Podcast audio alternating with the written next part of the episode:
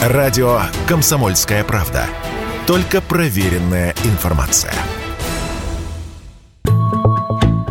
В марте уходящего года потребительский рынок накрыла паника. Помимо круп и средств гигиены, россияне сметали с полок супермаркетов еще и корма для животных. Продажи скакнули почти вдвое. Люди тогда боялись тотального дефицита на фоне санкций и ухода западных поставщиков. Однако дефицита пока не случилось, хотя цены на корма изрядно выросли, сказала радио КП гендиректор Союза предприятий зообизнеса Татьяна Колчанова.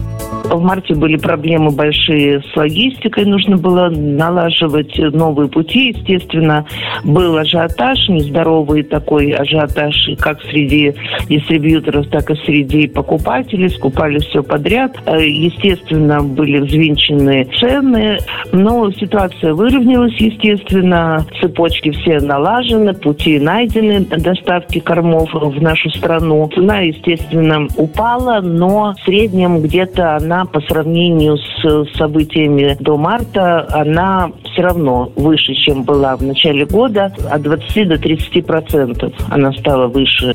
Среди брендов, ушедших с российского рынка, либо ограничивших свое присутствие на нем в этом году, можно назвать такие, как Пурина, Педигри, Роял Канин, Вискас и другие. Тем временем отечественный производитель уже готовится их заместить, рассказала Татьяна Колчанова из Союза предприятий зообизнеса появились интересные инвестиционные проекты в Липецкой области, Башкортостан очень интересный проект с прекрасными льготами, там помощью предлагает именно для производства специализированных диетических кормов. Был открыт ряд э, новых заводов, ну, несмотря на трудности с оборудованием, с технологиями, с рецептурами, ребята осваивают этот рынок. Так что появились и корма высокого класса, так называемые холистики.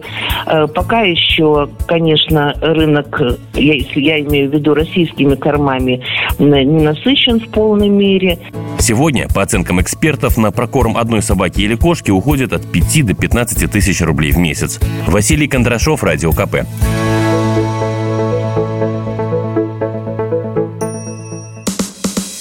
Радио «Комсомольская правда». Никаких фейков, только правда.